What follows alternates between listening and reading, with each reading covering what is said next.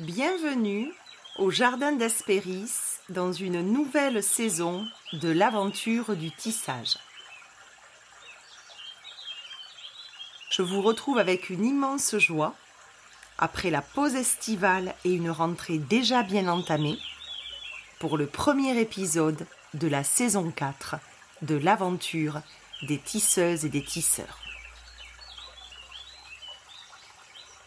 Cet épisode sera consacré à l'équinoxe d'automne, à ce temps médian de l'entre-deux, du passage des dernières récoltes à la mise en bocaux pour se préparer à l'hiver. Mais avant, stop. Arrêtons-nous un instant et célébrons cet équinoxe et cette entrée dans l'automne ce passage encore empreint de belles chaleurs tièdes, revêtant sa parure de couleurs flamboyantes, en hommage à la palette des orangers, des rougeoyants et des ocres, saluant l'été et tout ce qu'il nous a apporté. Prenons cet instant sans passer notre chemin, tête baissée, épaules courbées, pressés de traverser et de balayer cette saison.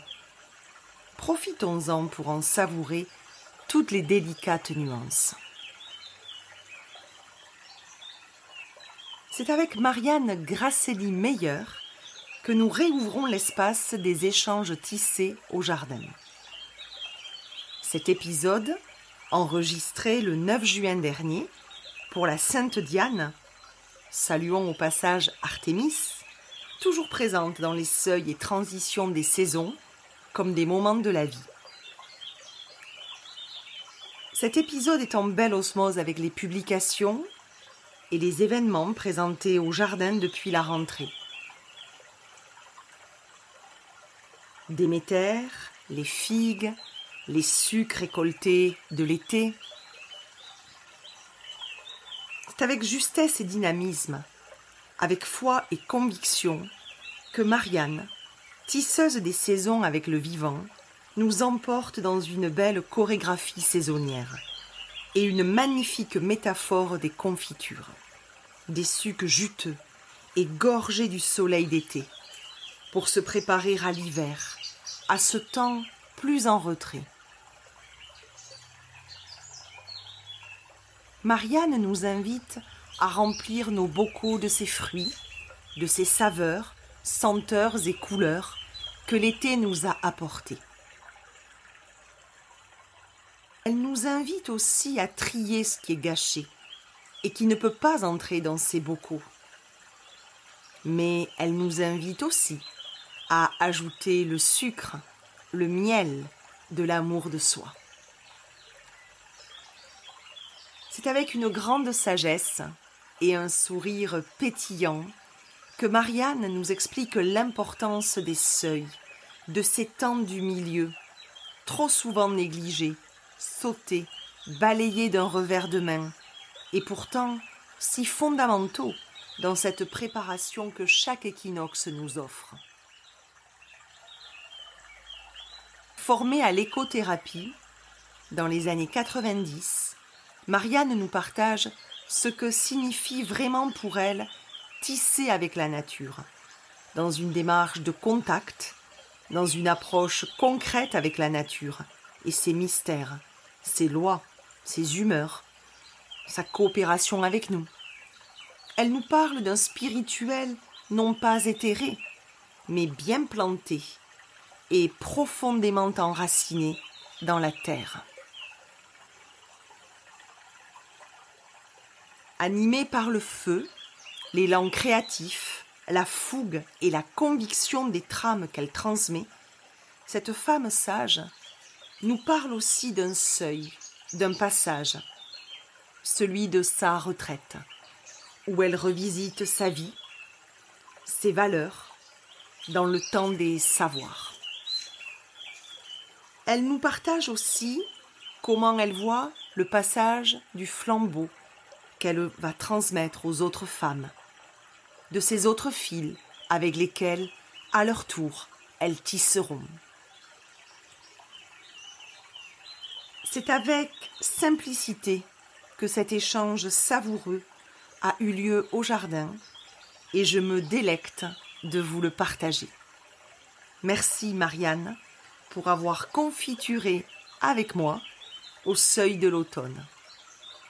Délicieuse écoute et venez nous rejoindre si ce n'est pas déjà fait sur Instagram au Jardin d'Espéris.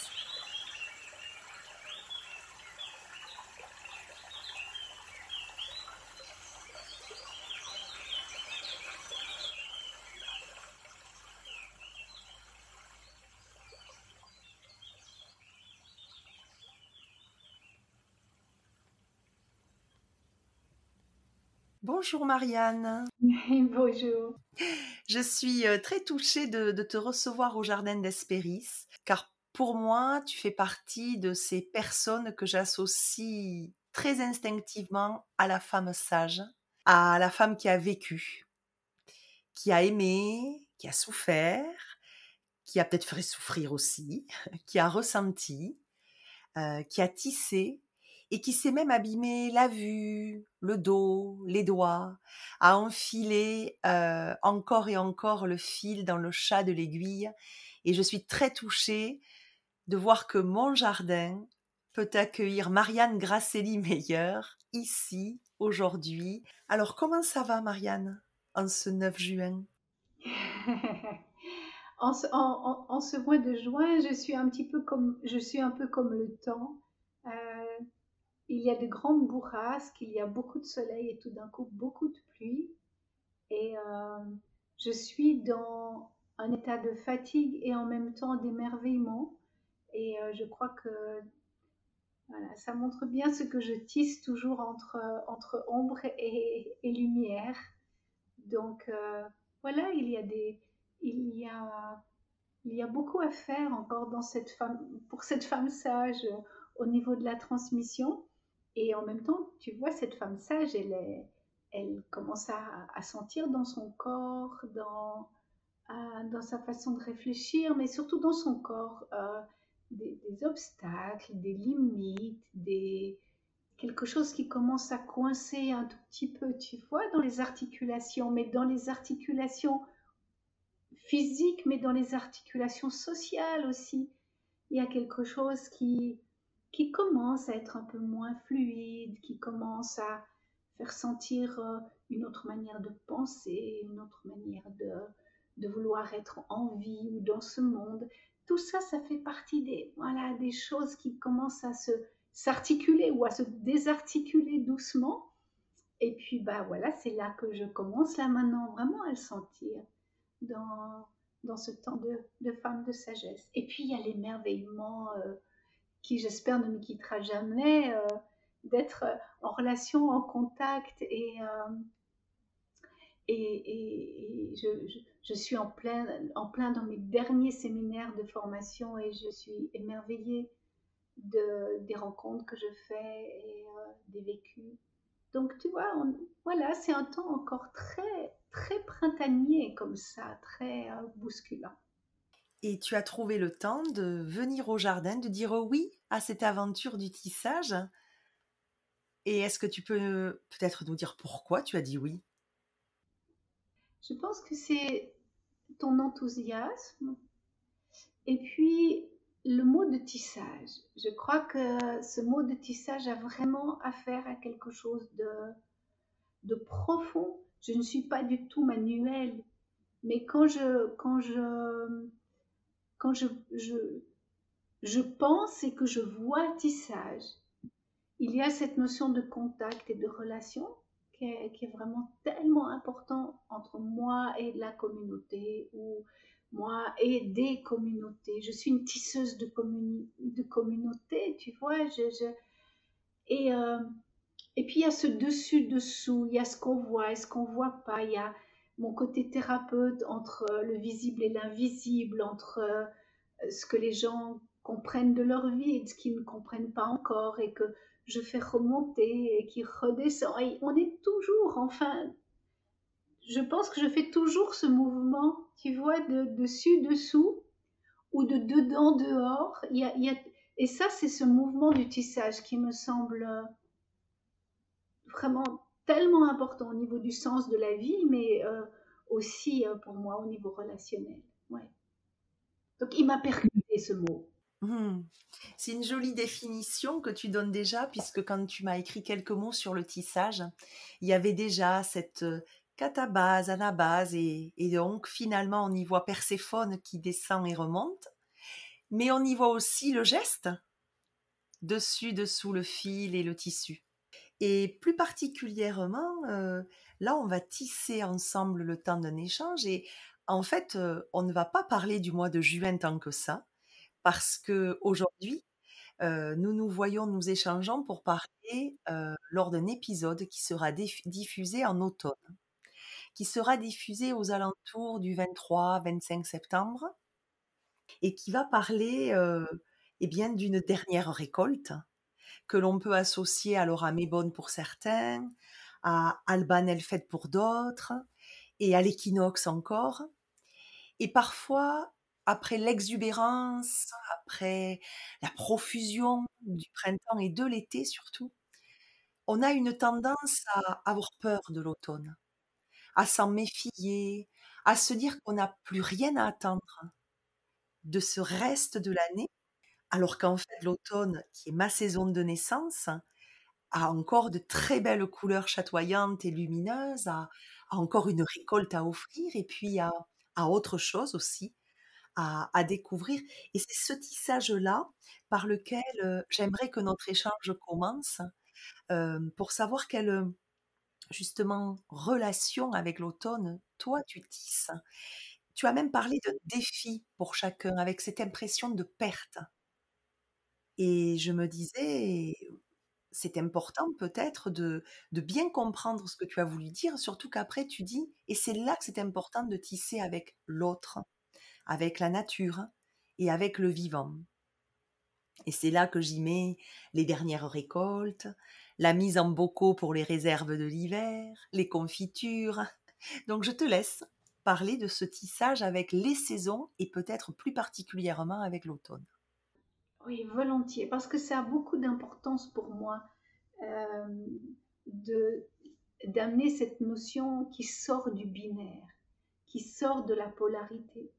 Euh, on est, on, vit encore la nature et on se vit soi-même très fort dans les extrêmes.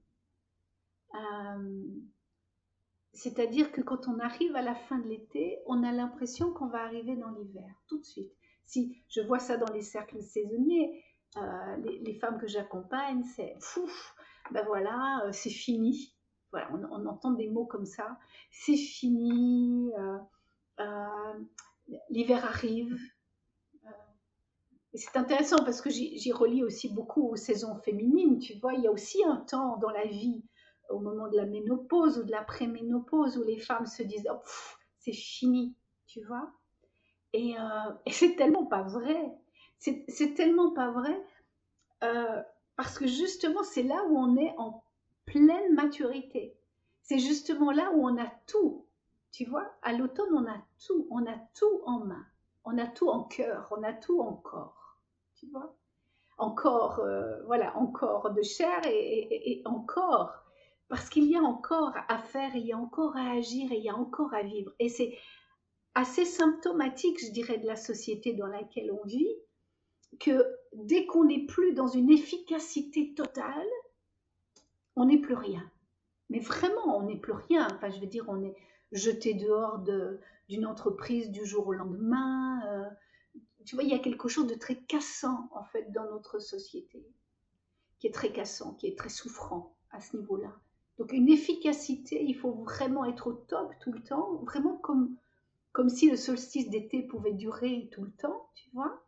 Et puis tout d'un coup, on est, jeté, on est jeté hors de la société parce qu'on n'est plus cap, euh, parce que les normes, tu vois, que, la société s'est fixée au niveau profit, euh, bah ça, on est tout d'un coup peut-être plus vraiment adéquat à ça, parce qu'on a autre chose à vivre, tout simplement parce qu'on a autre chose à vivre. Mais il n'y a pas de nuance. Notre société n'a plus de nuance. Donc, quand on arrive à l'automne, on a l'impression que c'est foutu c'est foutu.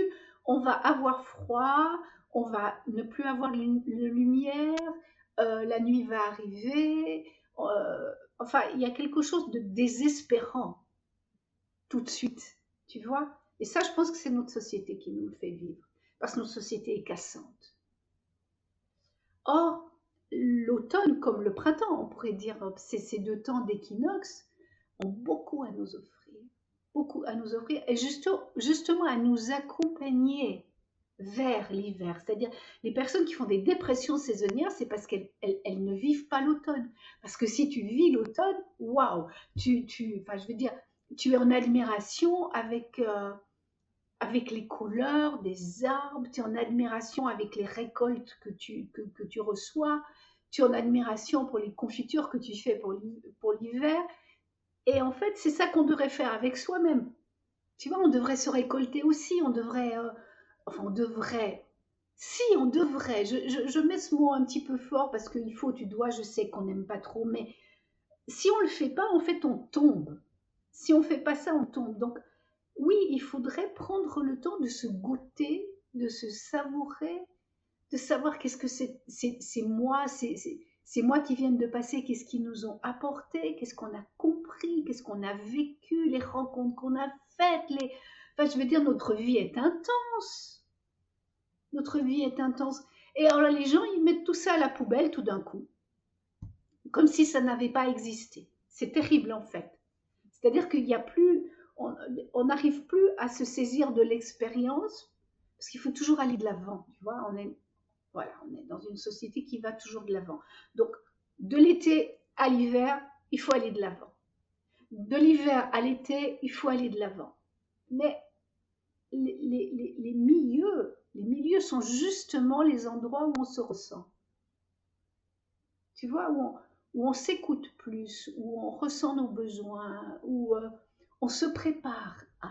En fait, c'est ça. Je pense que c'est des moments de temps. C'est des moments où on se prépare à quelque chose à advenir. On se prépare vers l'hiver. On se prépare vers l'été quand on est au printemps. On, fait quelque chose de cette intériorité. Or, notre société n'est pas un espace d'intériorité. Je ne sais pas comment tu le vis, mais plus rien n'est fait pour l'intériorité, en fait, tu vois. Donc, euh, c'est tout ou rien. Voilà, pouf, pouf, pouf. c'est tout ou rien. Euh, et, après, dans le rien, on a tellement peur qu'on se dépêche de, se mettre dans un accéléré vers Noël et tout. On est dans une accélération gigantesque, alors que toute la nature nous montre le contraire. Et euh, donc, oui, je, je, savoure et j'aimerais que les personnes qui sont dans ton jardin ici euh, prennent le temps de, savourer ces nuances et de sentir tout ce qu'elles ont acquis durant ces, ces, derniers mois pour euh, bah, se, confiturer. J'aime bien ce mot-là, c'est confiturer. Et, euh, après, on peut mettre, tu vois, dans la confiture, il faut mettre les fruits, etc. Il faut ôter ce qui est gâté. Hein, et ça, ça fait partie aussi, hein, de manière symbolique. Il faut ôter ce qui, ce qui n'a pas été dans l'année. Il faut discerner, il faut, tu vois. Puis après, on met plein de sucre année, on, met plein d'amour de soi. Si on met pas de l'amour de soi, ça va pas être suffisamment sucré durant l'hiver. Alors, il faut ajouter de l'amour de soi.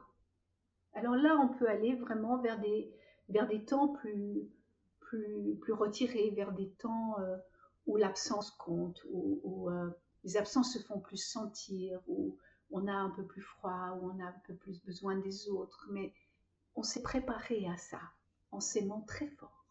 Déjà, ça démarre fort pour cet épisode parce que tu me parles, mais c'est cette métaphore de la confiture me parle énormément, mais également euh, le fait que tout aille trop vite, qu'il n'y ait plus rien qui soit savouré.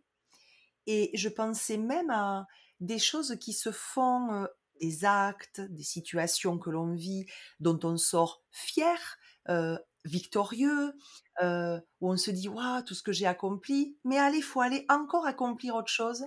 la liste finie, elle est de nouveau complète. Et moi, j'aime bien revenir à ce à ce moment où il faut se poser pour regarder ce qui a été fait sans dire ce n'est pas grand-chose. parce que longtemps j'ai voulu faire et j'ai fait sans le vouloir vraiment, mais allez, c'est pas grave, c'était juste une halte. Et cette halte, sans prendre le temps d'y rester trop longtemps, eh bien, elle n'a pas son impact. Elle ne nous apporte pas, elle ne nourrit pas comme elle, aurait dû nous nourrir. Et c'est vrai que voilà, je vais avoir 47 ans en octobre et je suis vraiment dans l'envie de suivre les pas de ma mamie Rose qui faisait des confitures et qui adorait les saisons au jardin et qui l'hiver acceptait ce rien. Alors elle faisait à l'intérieur, mais elle acceptait que le jardin se repose. Et moi, je me dis, mais quelle sagesse Et je le mets bien sûr aussi en lien avec les anciens, les antiques, euh, période que j'affectionne euh, particulièrement et qui suivent ce suivaient, j'en parle, ils sont au présent, ils sont toujours là avec moi. Cette cyclicité, ils avaient compris que cette, cette roue de l'année, elle est nécessaire hein, et on doit se l'appliquer à soi. Donc tu me régales et je suis sûre que tu que tu régaleras tous ceux, toutes celles qui vont nous écouter. Et moi, quand je t'ai découverte euh, pour la première fois, c'était lors d'un atelier en distanciel euh, sur euh, Yule, donc sur le solstice d'hiver en décembre 2020. Et j'ai grandement apprécié tout ce que tu pouvais amener de ce que l'hiver avait à nous apprendre. Ça a été fait avec une forme de poésie, de justesse. j'ai senti que il y avait vraiment quelque chose à aller creuser jusqu'à présent, m'était passé vraiment au-dessus. Et j'ai eu l'envie d'aller plus loin suite à cet atelier avec le rituel de femme pour s'épanouir au rythme des saisons. C'était mmh, vraiment le, premier livre que j'ai acheté de toi. Et mmh, bon, déjà, les illustrations sont très très belles. Hein et très coloré. Et mmh, j'ai beaucoup aimé les différentes étapes que tu proposais, capter l'âme d'une saison. les rituels aussi qui sont faciles à réaliser mais qui prennent tout leur sens. Une corbeille de l'automne, une décoration sur un hôtel ou un endroit un peu fétiche de la maison, euh, j'ai aimé le, côté on travaille avec, on tisse avec. Et après, il y a toujours rendre à la nature. Et là, j'arrive à un autre point important, c'est est-ce que, euh, d'après toi, les personnes qui n'aiment pas tellement l'automne, qui n'aiment pas ce seuil, qui ont peur, c'est parce que cet automne, dans leur, dans leur esprit, n'a plus rien à proposer? Est-ce que tu penses que ça peut être mis en relation avec c'est le rien comme tu disais, c'est le vide qui arrive et c'est une saison qui ne plaît plus parce que elle semble ne plus apporter autant. Est-ce que ça te semble juste ça? Possible Ça me semble tellement éloigné de comment je la vois. Mais oui, euh, je pense que là aussi, c'est une manière dont on a de, voir la vie, comme je te disais, dans les extrêmes, qui font que les gens n'arrivent plus à sentir ces, nuances intermédiaires. Et euh, les, femmes ont un, beau travail devant elles, elles ont un beau, euh, comment on appelle la trame, tu sais, sur lequel tu tisses, métier, elles ont un beau métier devant elles qui est vraiment de se reconnecter euh, à leur, à leur cycle menstruel. Dans, dans, le cycle menstruel, tu as, euh, tu as quatre phases qui se lient à la lune et qu'on peut aussi relier à ces énergies de, de l'année. Et que grâce à cette redirection vers la roue de l'année, les hommes et les enfants peuvent commencer à comprendre un peu. Parce que la femme est compliquée. Enfin, oui, la femme est compliquée. Parce qu'elle est plurielle, la femme, comme, comme la terre, elle est plurielle. Donc en fait, euh, lorsque, lorsque la femme a ovulé, au moment de, de, de, cette phase ovulatoire qui est la phase de l'été, tu vois, elle rentre dans un espace beaucoup critique. la phase prémenstruelle, juste avant vraiment où elle saigne, et ça c'est vraiment le temps vraiment de repos, où son corps lui demande vraiment du repos, où quelque chose se métamorphose à l'intérieur, et ça c'est plutôt hivernal. Juste le temps avant, le temps de l'automne, c'est la phase prémenstruelle. Et la femme dans la, la phase prémenstruelle est une vraie sorcière. La sorcière du, mois de novembre, tu vois, là, elle réapparaît un tout petit peu, mais c'est la femme vraiment qui voit tout ce qui ne va pas. Tu vois, c'est vraiment celle qui euh, va pas aimer être euh, tout le temps avec les autres, qui a besoin de moments de solitude, que tout agace, elle n'a pas envie qu'on la touche, mais elle aimerait quand même être vraiment euh, appréciée pour. Elle est emplie de paradoxes. Alors on connaît ça hein, dans nos phases prémenstruelles, on est vraiment agacée et agaçante. Et c'est un peu ça, finalement, qu'on vit avec la saison de l'automne. Elle nous agace un peu, tu vois, elle nous agace parce que tout était un petit peu, voilà, c'était, il faisait chaud et maintenant il faut de nouveau s'habiller, puis il faut, se, il faut se déshabiller, se rhabiller de nouveau, comme toujours dans les, les saisons intermédiaires. On ne sait pas où se mettre en fait vraiment. Tu vois, c'est un peu inconfortable, c'est un peu, c'est un équilibre inconfortable les, les, les, équinoxes, tu vois.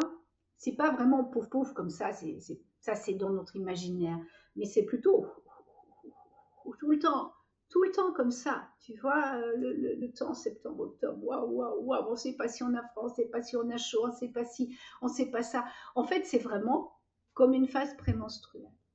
Et donc, les femmes ont, à, apprivoiser ce côté-là, à apprivoiser que ça, en fait, que ça donne énormément de créativité. La manière dont on a à, à s'apprivoiser dans ce temps prémenstruel, c'est d'être créative. C'est dire, ok, je vois ce qui ne va pas, alors je vais créer ce qui va. Je vais faire en sorte que ça marche. Tu vois? À ma manière, pas à la manière des autres, parce que de toute façon, les autres, ils font n'importe quoi ça c'est ce qu'on pense, mais à ma manière à moi, je vais créer un truc. À ma manière à moi. Il y a un truc très, tu vois, perso qui remonte. Et ça, si on ose vraiment rentrer dans cette énergie-là à l'automne, alors bah, le défi est là, effectivement, mais on le prend, le défi. On s'en sert. On fait quelque chose. Ça nous est plus donné. Ça nous est plus offert il va falloir qu'on participe soi-même à faire quelque chose de notre vie, à faire quelque chose de cet automne-là. Tu vois? Alors c'est l'automne nous donne plein de trucs, il nous donne des couleurs, il nous donne des saveurs, il nous donne des parfums, mais il nous donne le pourri en même temps que le parfum, tu vois? Il nous donne tout ça et c'est à nous d'en faire quelque chose. Et ça, c'est pas très confortable. Et est-ce qu'on pourrait parler de la saison du tri et de la saison de la réciprocité? Puisque tu dis, on n'a plus autant d'offerts ni de données, mais c'est à nous de participer. Donc pour moi, c'est la réciprocité. Yes. Quelque chose nous a été donné. La nature nous a donné beaucoup. Elle va nous donner beaucoup euh, là sur, sur l'été et sûrement qu'on a reçu beaucoup. Sûrement qu'on a reçu euh, des tas de, saveurs et de parfums, et la douce brise et la chaleur et la peau à nu et les rencontres dans les vacances et, les amis avec qui on joue la musique et euh, les, soirées chaudes qui tardent. Tout ça, c'est des cadeaux. Enfin, je veux dire, vraiment, on, sent qu'on on reçoit sensuellement aussi quelque chose de très, ouais, de très amoureux de la part de la nature. Tu vois, on peut se sentir très amoureux, sensuel et, euh, animé vraiment de pétillance, de désir. On, sent tout ça qui nous a été apporté. Alors, il va falloir rendre quelque chose. Et euh, à ce moment-là, quel est l'amour que je peux porter à la nature?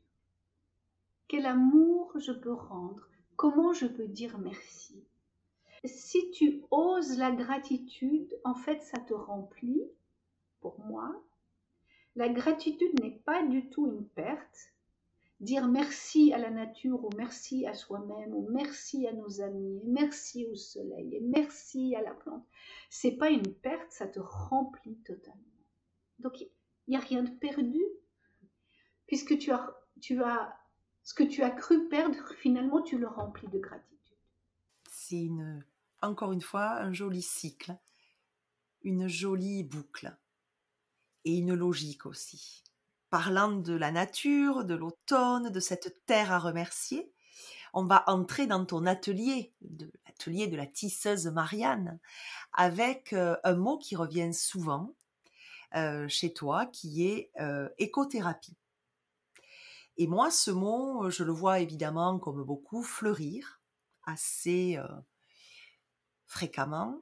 Mais quand je, l'ai vu dans un livre qui m'a appelé alors au printemps, parce que pour moi, j'ai fait beaucoup de rapprochements avec des publications que tu faisais, des paroles que tu avais avec Artémis. Et c'est rigolo qu'aujourd'hui ce soit la Sainte Diane, le jour où nous nous parlons. Et Artémis euh, donc vit dans les forêts, les bois, les bosquets, les montagnes.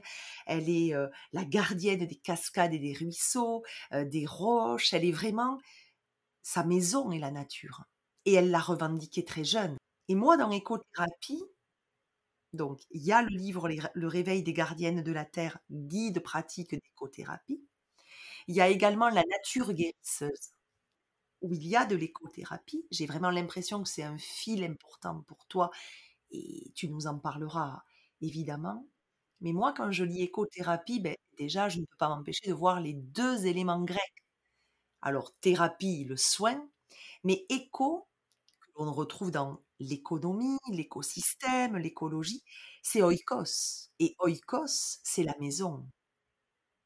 Et l'oikonomia, c'est la loi qui régit la maison et qui donne l'économie. L'écologie, si on va décortiquer le mot, c'est la science de l'oikos, le discours sur la maison, adapté à la nature et à l'environnement.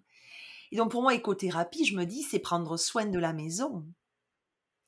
Et la maison, évidemment, notre foyer, mais au sens large de la terre-mère, et je rejoins Artémis avec le fait qu'elle prend soin de sa maison comme d'elle-même, parce que elle-même et sa maison et la nature, c'est la même.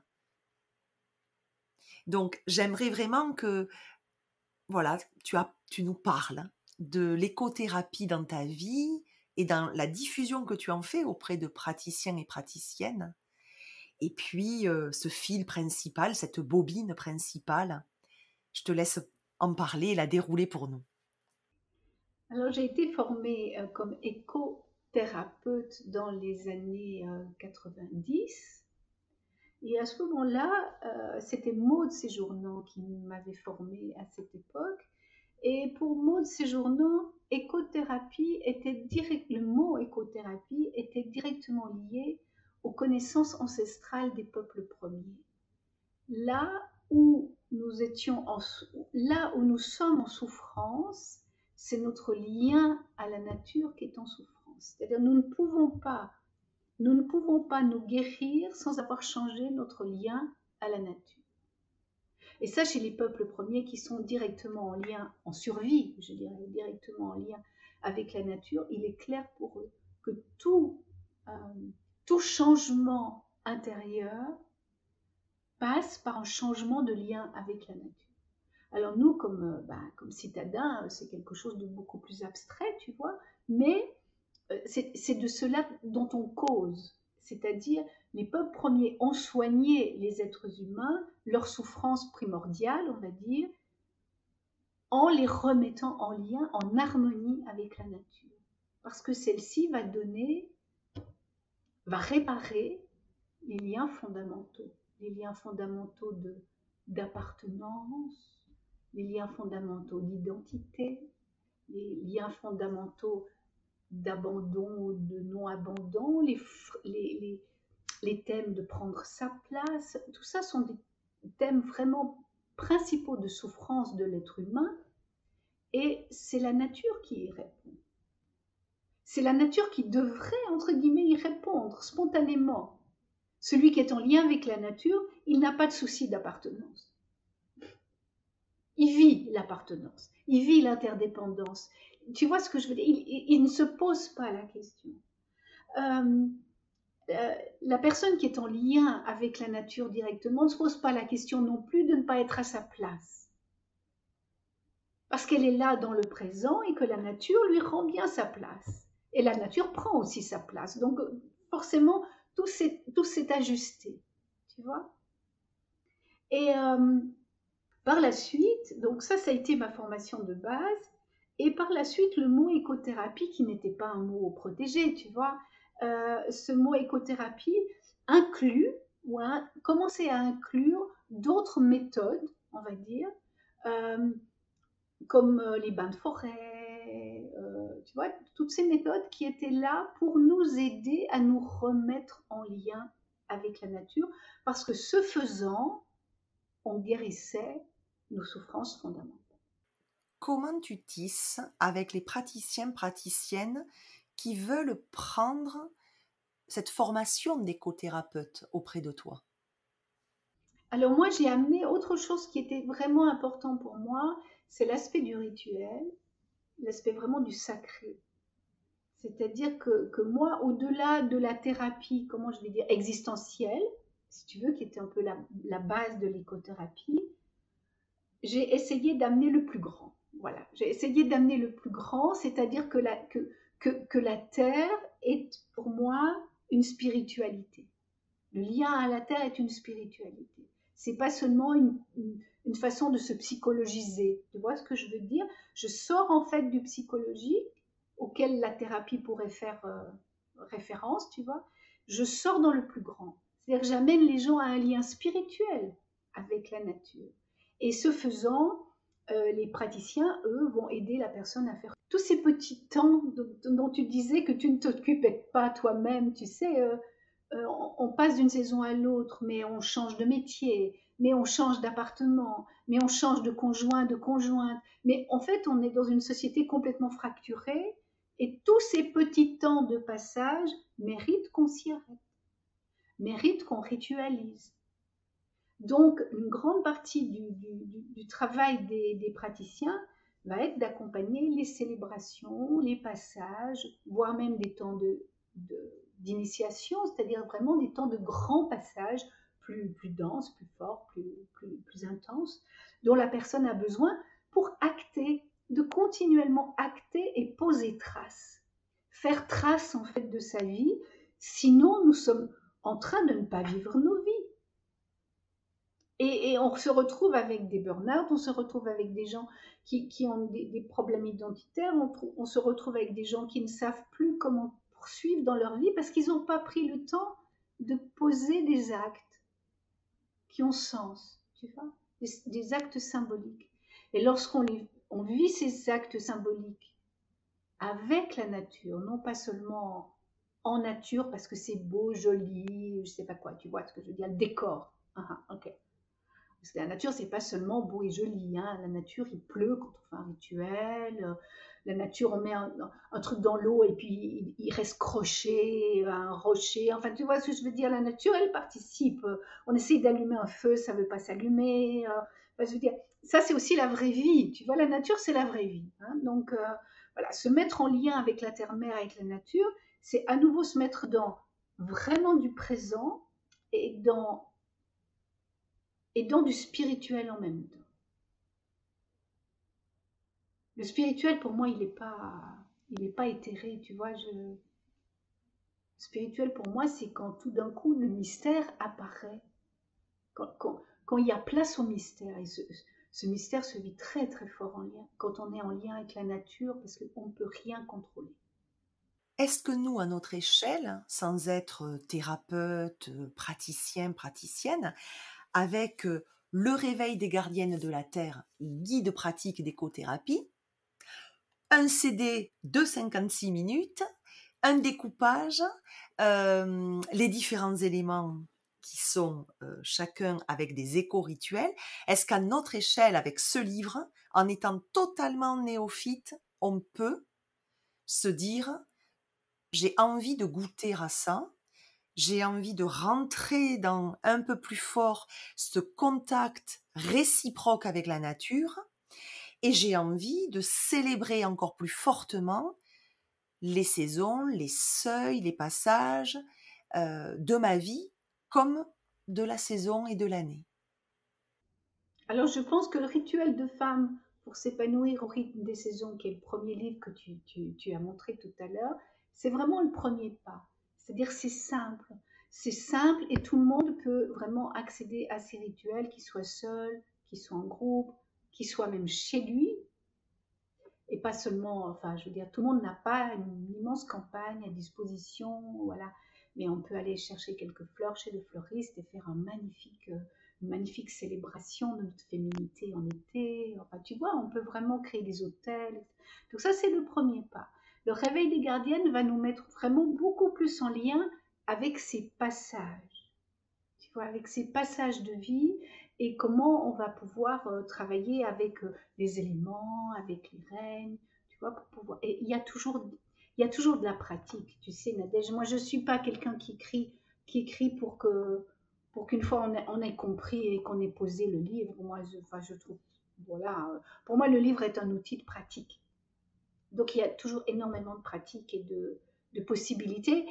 Ça ouvre, pour moi, ça ouvre, ça, ça ouvre à des propositions. Tu vois, on essaye, on essaye ce que j'ai écrit, on essaye, puis on bricole un peu, un peu autrement, parce qu'on n'a pas tout à disposition, je sais pas quoi. Mais c'est chouette, on se met en mouvement. Ça y est, on se met en mouvement, on se dit, allez, aujourd'hui, je me fais un rituel. Waouh, yes. Moi, j'aime ça, tu vois. Mais j'offre des trames, tu vois. J'offre des possibilités de trames.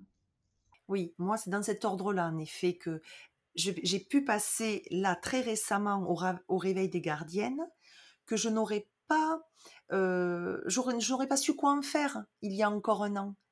là, c'est vrai que le rituel de femme m'a accompagnée, mais j'y ai mis ma sauce, j'y ai mis ma signature, j'ai, comme tu dis, bricolé.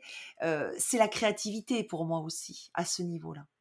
Et là, c'est vrai qu'avec le printemps, l'audace artémisienne, ce que j'ai ressenti à titre personnel, j'ai eu besoin de, d'aller vers ce livre parce qu'il m'avait vraiment appelé par le titre, mais par même des rapprochements sans savoir le contenu du livre, mais par des rapprochements que je faisais instinctivement avec Artémis.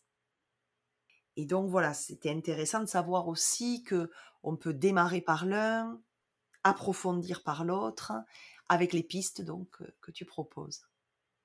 Mais dans ton atelier, il y a d'autres formes de tissage et de cotissage. Alors je te laisse ben, nous donner un peu les colorations qu'on peut trouver dans ton atelier, les teintes. Est-ce que tu veux parler de sororité? Parce que je travaille, surtout avec les femmes et même si, même si les, les éco-praticiens, sont, il y a aussi des, hommes, tout mon travail depuis 23 ans a commencé en fait dans ce tissage de, féminin. C'est pas, c'est pas que je voulais en fait. Euh, je, crois que il y, a des, y a des gardiens de la terre, hein, tout à fait. Euh, mais les hommes n'étaient pas présents encore. Les hommes n'étaient pas présents. Et je pense que euh, les, premières femmes qui se, sont, qui se sont manifestées ont été des femmes qui avaient un peu terminé leur carrière et qui venaient, tu vois, prendre soin enfin d'elles. Et parce qu'elles prenaient enfin soin d'elles, elles pouvaient prendre soin un peu plus de leur environnement, de la terre et tout. Et ça a complètement basculé. Maintenant, j'ai des femmes très très jeunes. Parce que l'écologie, le féminin, le corps de la femme, le corps de la terre, maintenant, ça fait un, tu vois. Et ça, c'était très différent euh, dans, dans, les débuts des années 2000, tu vois. On n'était pas encore là. Mais là, vraiment, alors ça s'est accéléré euh, sur un plan vraiment, je trouve, euh, d'urgence planétaire, c'est clair. Mais maintenant, les femmes qui luttent pour leur place, elles luttent aussi pour la terre. Il n'y a plus du tout de soi ou soi. Ça fait partie du même mouvement. Tu vois, ça fait vraiment partie du même mouvement. Donc ça, c'est vraiment quelque chose qui a changé. Et ce qui a aussi beaucoup évolué, c'est les cercles de femmes, c'est-à-dire là où moi j'étais une pionnière, où il y avait quatre ou cinq femmes qui se réunissaient. Maintenant, euh, je pense que dans toutes les villes, si on cherche vraiment, dans toutes les villes, il y a des femmes qui se rencontrent euh, pour euh, discuter ensemble de, de leur corps, de leur cycle, de leurs difficultés émotionnelles, de leur, de leur lien à l'homme, de leur lien avec leurs enfants, de tout ce qui cloche, de tout ce qui cloche pas. Le cercle des copines, tu vois, le cercle des laveuses des anciens temps, de celles qui racontaient la vie de la communauté et qui en rigolaient qui en pleuraient et qui s'entraidaient. Ce grand cercle des laveuses d'il y a longtemps, c'est maintenant les cercles de femmes. Elles lavent leur linge. Elles lavent leur linge dans des, cercles de femmes. Alors, moi, j'ai été pionnière là-dedans, dans, ces cercles. Et rapidement, euh, j'ai tissé quelque chose euh, qui s'appelle la sororité. Alors on en entend beaucoup parler, mais la sororité appliquée, c'est pas tout simple. Et donc il y a une forme d'éducation en fait, à éduquer la femme à, ne pas être en compétition avec les autres femmes, à vraiment être heureuse des réussites de l'autre, de ne pas se mettre en rivalité, ni pour l'homme d'ailleurs, ni par rapport à elle-même, c'est de ne pas se comparer. Si, l'autre femme réussit quelque chose, toutes les femmes en bénéficient. Tu vois? Et, ça, c'est quelque chose que je porte vraiment tellement en moi. Que, que, que, enfin, pour moi, il n'y a aucune, pour moi, il n'y a aucune question, mais pour d'autres femmes, il y a vraiment de grandes questions autour de ça. C'est-à-dire, l'autre peut me faire de l'ombre, alors que là, nous tissons en pleine lumière. Si l'une a réussi une exposition alors qu'elle était toujours euh, à, faire ses petites sculptures chez elle sans se montrer, mais qu'elle réussit à faire sa première exposition, alors on y allait toutes. Et, et on l'encourageait. Et on montrait comment on était heureuse qu'une des nôtres, tu vois, sororité, qu'une des nôtres puisse réussir ça et identique pour l'ouverture d'un cabinet de soins, identique pour plein de situations, tu vois. Et ça, je, l'ai cultivé dès le début, de, tisser les femmes dans leur lumière pour qu'on s'entraide, pour qu'on fasse, on fasse face aux défis de la vie ensemble.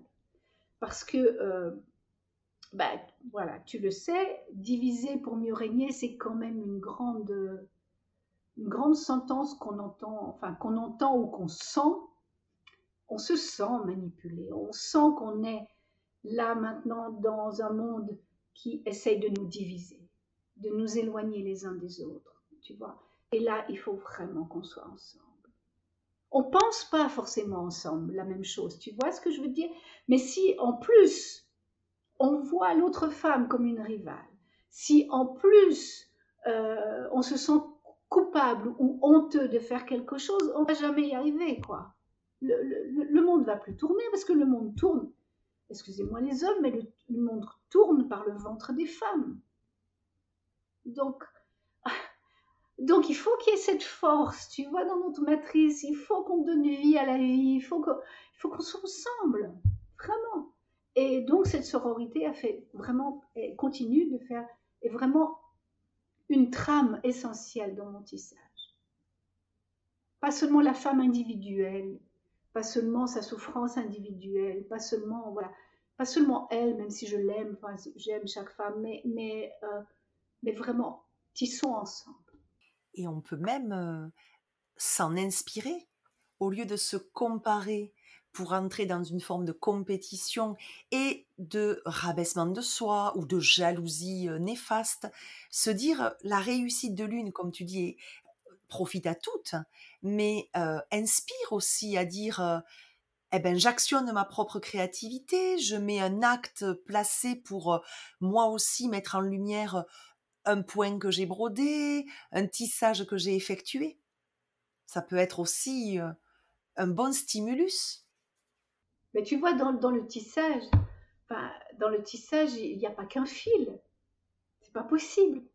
On tisse rien avec un fil. Enfin, si, on peut tisser une sorte de, de pelote égotique, On peut peut-être faire de notre fil une pelote égotique. Ça, c'est moi, tu vois.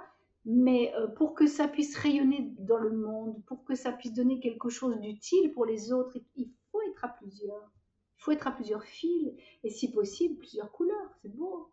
Et oui, on peut parler de métissage aussi. Et ce qui est intéressant, c'est hum, qu'est-ce qu'il te procure ces tissages que tu fais? Qu'est-ce que j'en reçois moi? Je crois fondamentalement une appartenance. Parce que je fais partie du tissage. Et euh, biographique, dans ma propre biographie, il y a eu des coupures très très euh, précoces, puisque euh, j'ai été abandonnée par ma mère et je ne l'ai pas connue. Enfin, il a fallu que je fasse tout un travail de recherche dans ma vie pour la retrouver. Je l'ai rencontrée deux fois. Donc, ce, besoin d'appartenance, ce besoin de me retrouver avec une mère terre, ce besoin d'être dans une famille, dans une communauté, euh, à tisser ensemble, c'était une réparation personnelle. Et je pense que c'est pour ça que ça m'est totalement évident. Je, n'ai pas eu euh, d'autres opportunités de le faire. Donc quand j'ai pu créer famille, quand j'ai pu créer communauté, quand j'ai pu créer ma famille de cœur, ma famille spirituelle, mais j'ai tout donné là. Parce que mes propres couleurs y étaient. Et là maintenant, je suis en, train de passer à la retraite et donc mon fil euh, devient un tout petit peu plus fin et c'est d'autres femmes qui reprennent le relais et qui vont continuer de tisser. Et ça, c'est aussi très beau pour la femme sage que, je suis. Elles ne m'abandonnent pas d'ailleurs, elles me veulent toujours dans le tissage. Mais elles comprennent finalement que mon tissage est peut-être d'argent, je ne sais quoi, un fil d'argent qui est là au milieu du tissage. Mais les couleurs, euh, euh, la, force des couleurs, la force de, de, continuer le tissage peut-être plus loin que où j'avais même imaginé qu'il soit. Ça, c'est à elle maintenant de continuer. Ça fait partie de la transmission, ça. Et est-ce que tu rencontres et as rencontré des difficultés, des nœuds difficiles à démêler dans ton atelier? Alors je pense que, enfin tu le sens, hein, je suis assez feu hein, dans ma manière de, enfin je suis, je, je suis très enthousiaste, je, je, je, crois à ce, que je, à ce que je te dis là maintenant, tu sais, et je crois que je, porte ça très fort, cette conviction. Il y a quelque chose chez moi de l'ordre de la conviction et de l'évidence dans ce que je dis. Donc quand je forme, voilà, quand je forme, que j'accompagne, euh, il y a cette énergie qui est là qui est dispensé, qui est, qui est, qui est donné. Et ce qui est difficile, c'est que c'est une forme charismatique. Il y, a, quelque chose comme ça d'un peu, d'un peu fort chez moi. Et lorsque les gens se retrouvent après seuls avec leur pratique, ça fait un peu, ça fait un peu, c'est un peu comme, euh, comme un tison que tu mets dans, dans l'eau, tu sais. Ça fait un peu comme ça.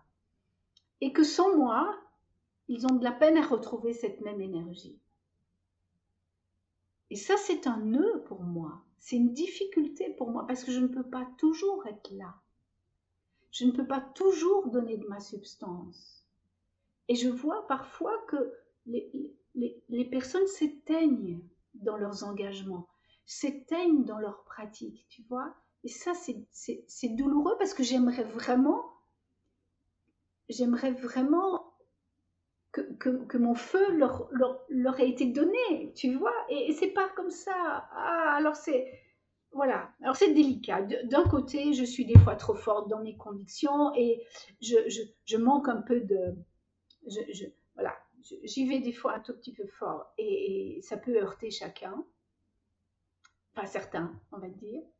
Et de l'autre, quand des personnes prennent tout ça, après, ils ont de la peine à le digérer par eux-mêmes et de, s'en imprégner. Donc, c'est quand même, ça, c'est quand même une difficulté. C'est le défaut de ma qualité. Alors, sur le métier à tisser, tu as mis depuis janvier 2022 euh, la transmission avec les savoirs. Et depuis quelques semaines, tu as exprimé l'envie de transmettre autrement, de, de tisser encore plus étroitement en collectif, avec l'idée d'un ouvrage collectif Et voilà, j'aimerais que tu nous en dises plus, que tu informes plus ceux qui vont nous écouter sur cette belle entreprise audacieuse, mais engagée. Alors j'ai appelé ce temps des savoirs. en fait, tu sais, comme je disais que je tissais avec l'ombre et la lumière, je pense d'abord que c'est venu à la lumière d'une part de moi que je ne savais pas. C'est-à-dire que j'avais... Euh, je suis en train de revisiter ma vie, en fait. Je suis en train de revisiter comme ancienne. Je pars à la retraite professionnelle, tu vois, donc je suis en train de revisiter mes valeurs. Et lorsque, mais, je ne l'ai pas fait comme ça, je l'ai fait très spontanément. J'avais un live toutes les semaines, j'ai commencé ça en janvier, un live toutes les semaines en disant je vous parle d'un truc que j'aime bien, j'aimerais bien vous parler. Tu vois, très spontané comme ça, euh, voilà. Et en fait, je me suis rendu compte que là-dedans, je mettais énormément de mes valeurs et surtout de mon expérience de vie, c'est-à-dire, je questionnais notre savoir, ce qu'on nous avait dit, comment on nous avait éduqués, comment on nous a éduqués. Et ça, en fait, si je le mettais en lien avec mon expérience, il y avait des trucs qui allaient bien, puis des trucs qui n'allaient pas. Enfin, ça, ça marchait pas comme ça marchait pas comme on nous a dit. Tu vois? Et du coup, je me suis rendu compte que je me basais sur mes expériences, donc je me basais sur euh, sur ma vie. Et ce que j'avais envie, c'est d'écouter en fait les expériences des autres moi, je vous questionne, bah, dites-moi aussi, est-ce que vous avez fait, euh, est-ce que vous êtes mis dans telle et telle situation, est-ce que vous aussi, ça a pris un, autre sens que, vous, que ce que vous pensiez quand vous étiez euh, plus jeune? Est-ce que quelque chose s'est modifié, a évolué? Enfin, tu vois, toutes ces questions-là. Et puis, j'avais des personnes qui me répondaient comme ça en live sur le moment, et puis des personnes qui me répondaient en replay. Et puis, euh, et tout d'un coup, c'était, c'était au mois d'avril, je pense que c'était juste après Pâques, je me suis dit, mais en fait, l'expérience de ces personnes sont tout aussi intéressantes que les miennes. Donc j'aimerais, qu'on avance côte à côte. Et je pense que là, la notion à nouveau du, du tissage, tu vois, c'est fait. Je me suis rendu compte que j'étais en train de revisiter ma vie, mes valeurs, que je remettais des fois des choses vraiment importantes en question et que, je, et que ça pouvait devenir un livre. Parce que quand même, c'est mon job d'écrire. Tu vois? Donc je me suis dit, ok, mais partons, partons du vivant. Partons vraiment du vivant, non pas moi euh, derrière un, écran, mais partons du vivant. Donc euh, j'ai créé une plateforme où les gens peuvent s'inscrire et du coup, ils regardent ma vidéo, ils lisent qu'est-ce que j'en ai fait, et ils peuvent rebondir. Et comment ils vont rebondir? Ben Ça, ça sera mis dans un texte final qui va devenir un livre où il y aura aussi, sur tous les thèmes, parce que chaque semaine c'est un autre thème, euh, sur ces thèmes, on verra aussi comment d'autres personnes ont, réagi à, ça, interprété. Euh. je trouve, ça me comble d'aise. Si tu savais, je lis, enfin, j'ai quelque chose de, l'ordre de cette réciprocité plutôt que moi derrière mon, écran. J'ai enfin des personnes qui me disent Ouais, j'ai vécu ça. Et puis là, quand tu as dit ça, c'est ça que ça m'a fait. Et euh, alors, c'est encore, toi, c'est du virtuel, on est, voilà, on est dans, ce monde-là. Mais en même temps, les personnes écrivent quand elles veulent, elles, voient quand elles veulent. Euh, et on avance comme ça, et ça va aller jusqu'au mois d'octobre. Et au mois d'octobre, je, fermerai et je terminerai le livre. Le livre et les personnes qui ont contribué, euh, là, auront, leur, cadeau. Mais c'est pas tout. Dans ce temps des savoirs, la thérapeute a aussi euh, mis sa petite graine, tu sais. Et c'est les cartes de soins. C'est-à-dire, je suis partie du enfin, ça m'est venu, voilà. Ça m'est venu que si je donne sens à quelque chose, alors je suis capable de guérir quelque chose. Si je donne sens à quelque chose qui vraiment du coup là maintenant me percute, c'est ça qui pour moi est ma vérité. Hein. C'est pas une vérité toute faite, c'est mon expérience qui est valable déjà. Revenons à ça. Mon expérience est valable. Donc je, ne parle pas moi Marianne, hein, je parle de toute personne qui se questionne à travers ce temps du savoir. Mon expérience est valable Donc je répare quelque chose de moi à travers ça.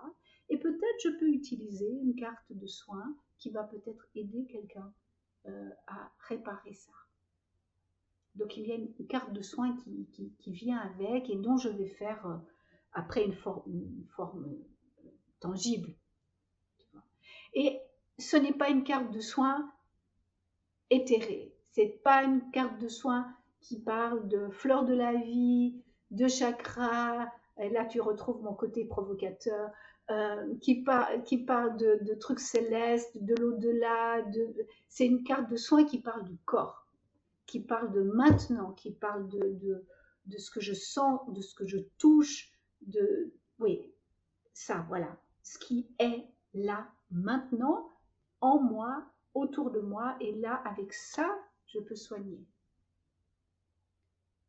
Et je peux entendre plein de gens qui me disent, je suis trop perché, j'ai besoin de quelque chose qui me ramène. Et je crois que là, on, je, vais pouvoir aider à ce qu'on se, on, revienne à soi. Et terrestre. Yes. Complètement. Je crois que la, mais la nature m'apprend ça.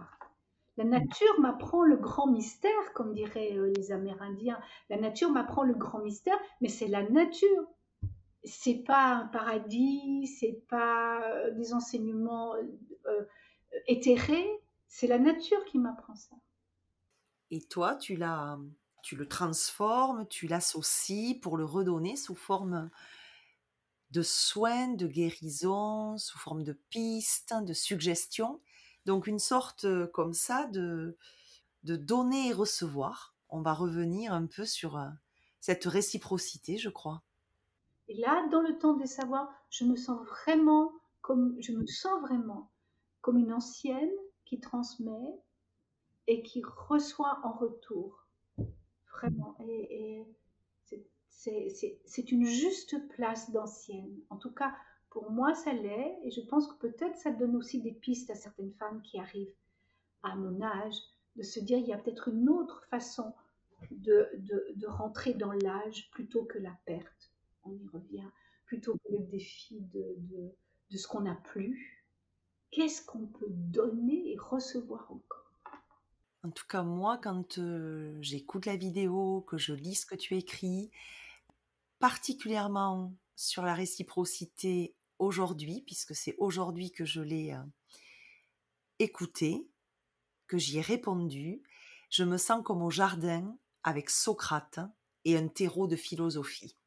C'est vraiment un terreau, une matière riche de réflexion, où on va aller re-questionner, revisiter des recoins, se positionner aussi par rapport à soi, par rapport aux autres, par rapport à des actions, à des pensées.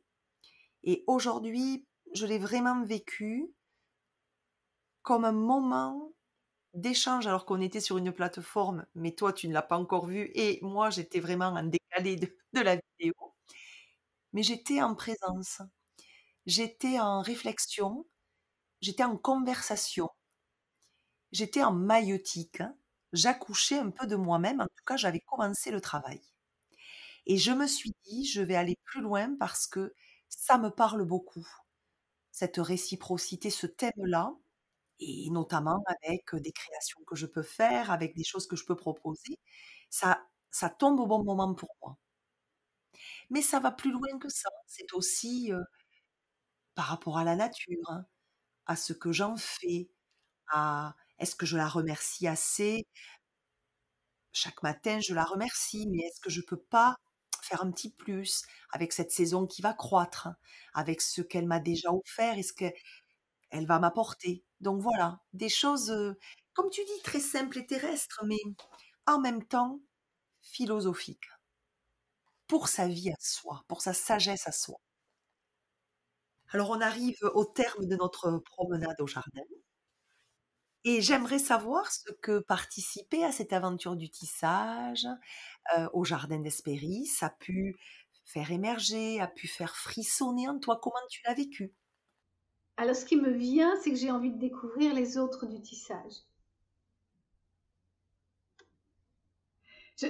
vraiment euh, spontanément, c'est ça qui me vient. Alors tu vois, on se refait pas complètement parce que spontanément, ce que j'ai envie, c'est de connaître les autres fils. Parce que j'ai beaucoup apprécié le, temps que tu as accordé à mes, à mes pensées, à ce que je peux poser ici, euh, ici et maintenant. Mais chacune ou chacun qui sont venus à toi ont fait de même, donc j'ai envie de les connaître. Merci Marianne, parce que tu as été hum, une invitée très inspirante. Alors, euh, comme d'autres tisseurs et tisseuses, mais tu m'as particulièrement touchée. Je ne sais pas quoi c'est dû, je pourrais pas te le formuler exactement. Je pense que c'est cette histoire de confiture au départ de nos échanges qui a beaucoup fait. En tout cas, merci pour euh, avoir été enthousiaste et malgré ton emploi du temps chargé, ben, venir au jardin, euh, pour avoir échangé avec simplicité, douceur, conviction, euh, pour avoir permis cette pause, cette tranquillité. Je l'ai vécu comme un ralentissement bénéfique. Et merci pour avoir confituré avec moi. Vraiment, merci pour ce délicieux tissage. Avant de te retrouver, Marianne, et de découvrir le cadeau signature que tu nous as concocté, je tiens à vous remercier pour votre écoute, pour être de plus en plus nombreux à soutenir et à suivre le Jardin d'Espéris. Joli équinoxe, beau week-end d'automne, belle célébration de vous, et tout de suite installons-nous près de Marianne pour nous délecter de son cadeau.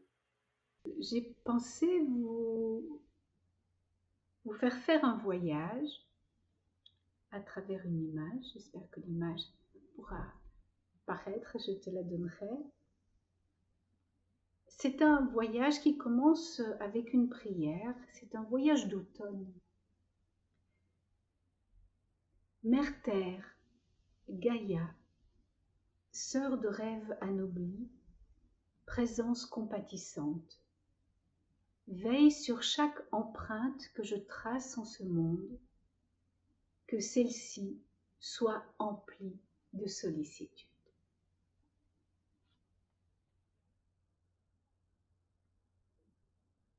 Prenez le temps de découvrir cette photographie.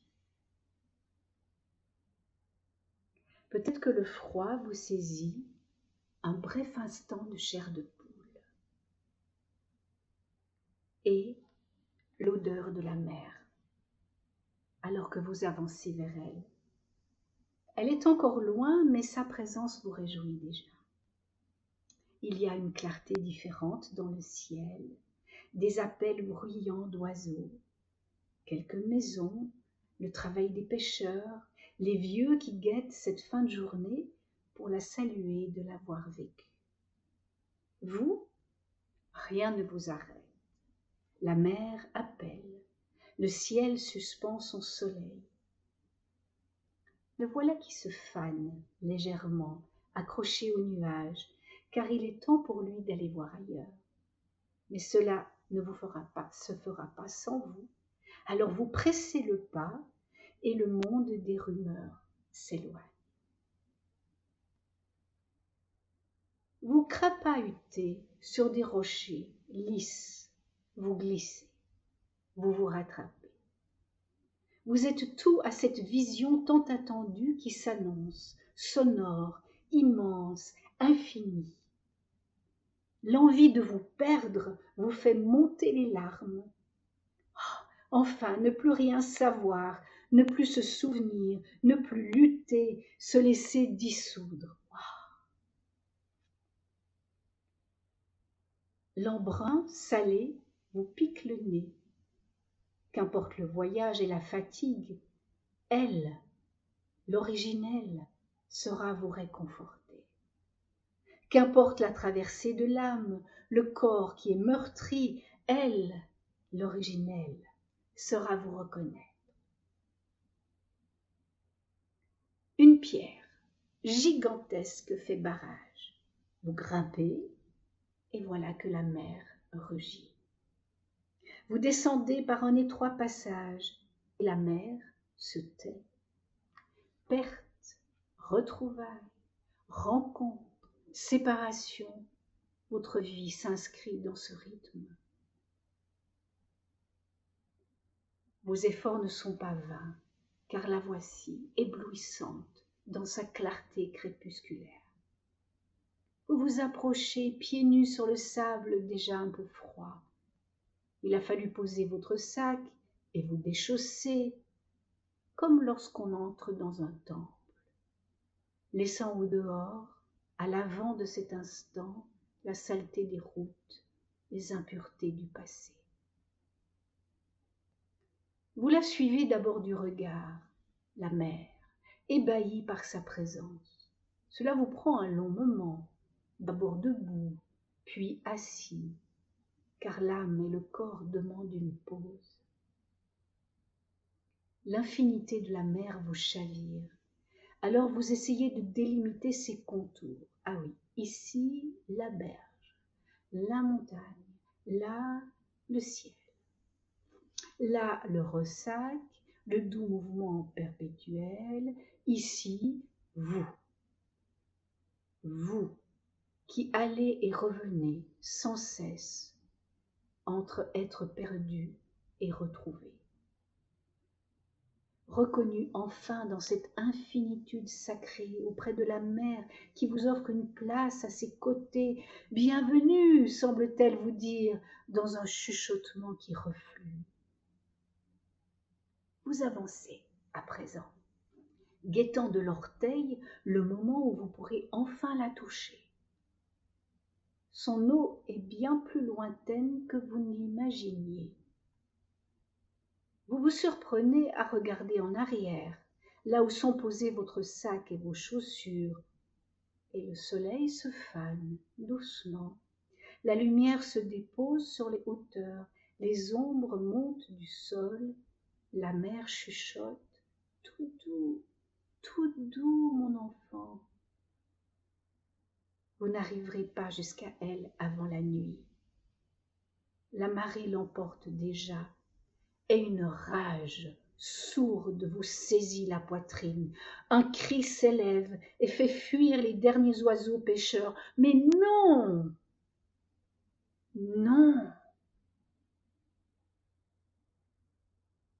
les yeux brumeux de larmes séchées, vous tournez plusieurs fois sur vous-même. Est-ce pour cela que vous êtes venu jusqu'à ce bout du monde? Pour pleurer sur votre sort? Pour repartir sans pouvoir enfin vous noyer dans votre peine Doucement alors vous vous apaisez, les larmes finissent toujours par cesser de couler. Mais c'est à cet instant que vous posez votre regard sur la terre et que vous remarquez les traces sur le sable.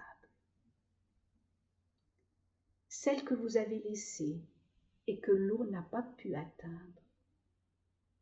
Et de manière si inattendue, toutes celles que la mer elle-même a laissées de son passage. La marée n'a pas eu le temps de les effacer. Il y a là tous les allers-retours des flots d'aujourd'hui, d'hier, figés sous vos pieds, sous la bénédiction du soleil couchant, se dévoilent les empreintes d'une infinité d'êtres. Voilà que vous marchez avec précaution, attentif aux formes inscrites dans le sable. Ce creux devient la marque d'un événement douloureux que vous venez de vivre. Ce repli, celle d'une réussite pas à pas, vous suivez en parallèle vos empreintes du jour. Votre vie défile en creux, en bosse.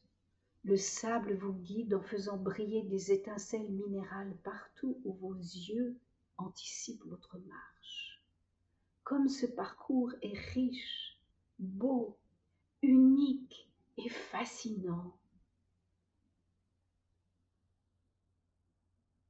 Revenu à la lisière de la plage, vous vous retournez pour embrasser le chemin parcouru. Vos empreintes ont disparu. À leur place, des centaines de vagues figées, des traversées de vie, un océan d'êtres qui, comme vous, laissent des signatures inégales et précieuses sur la terre.